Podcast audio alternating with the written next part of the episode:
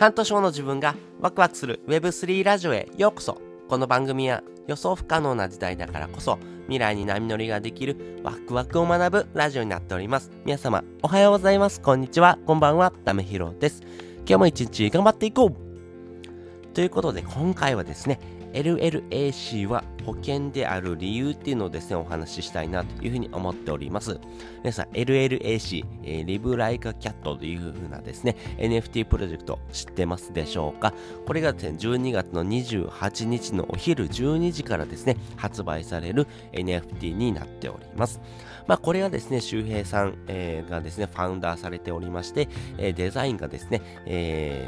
ー、猫森うむこさんですね。ま、このですね、スーパークリエイターとですね、えー、スーパーマーケターのですね、このタックっていうところとですね、しかもですね、池早さんがですね、えー、マーケティングアドバイザーという形で参入しておりますんで、非常にですね、もう成功確率が格段に上がったですね、プロジェクトなんですけども、このですね、LLAC のですね、NFT はですね、これ保険であるっていうのはですね、えー、話もよくされてるんですね。まあ、そこについてですね、私なりのですね、考え方もですね、含めてですね、お話ししたいなというふうに思っております。まずですね、先に結論をですね、お話ししておくとですね、この LLAC はですね、保険である理由っていうところなんですけども、信用をですね、曲がりしたものが NFT でありですね、このみんなの資産を貸したり借りたりできるっていうところがですね、えー、まあ、この保険であるというふうなですね、理由になってるのかなというふうに思ってます。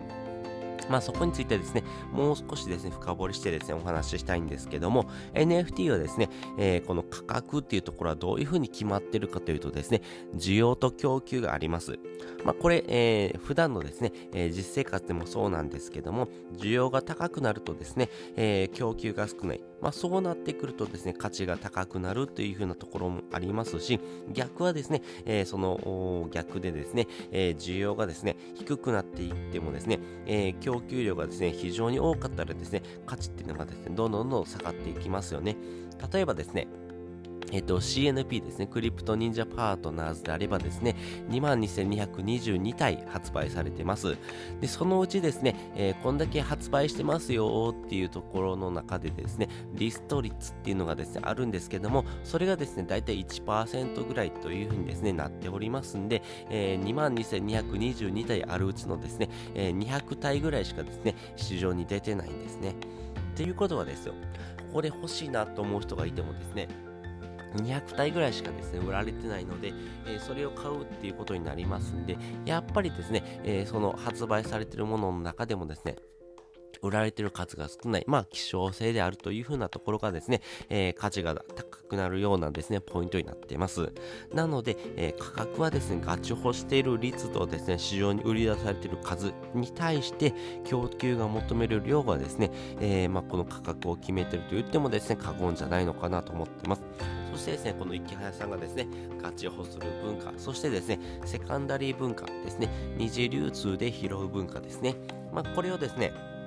えーと、推奨してますんで、やっぱりそれをですね、えー、文化を作っていくことによって価値が高くですね、維持されやすいということになっていきます。まあ、つまりですね、価格が高いっていうのはですね、ホルダーさんがガチを欲してですね、えー、価値をですね、一緒に高めていく方向を向いてるからこそですね、えー、この価値っていうのが上がってくるというところですね。なので、えー、ある程度のですね、価値がですね、担保されているものっていうところはですね、えー、 OpenSea の中でもですね、えー、やっぱりブルーチップと言われているようなですね、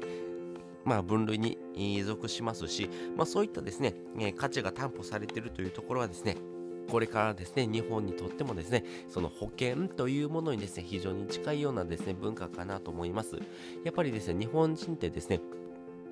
あの保険って皆さん加入されてる人多いと思うんですね、えー、自分のですね将来的な部分をですね担保してくれるものとしてですね、えー、その保険にですね加入してる人が多いと思うので、えー、そういったですね意味合いではですね、え信用がですねある程度一定の基準をですね、えまあ担保できているもの、まあ、そういったものであればあるほどですね、え、この保険というものにですね非常に近いというところもありますしみんなのですね資産というふうな形のですね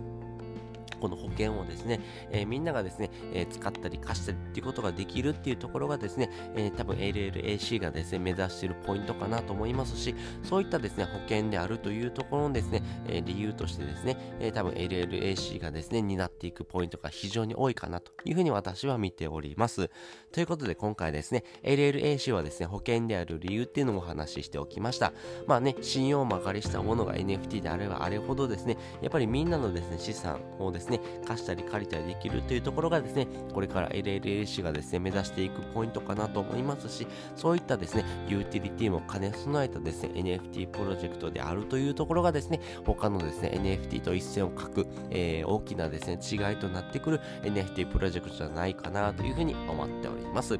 ということで今回ですね、LLAC は保険であるというふうな理由をですね、お話ししておきました。そして本日の合わせて聞きたいです。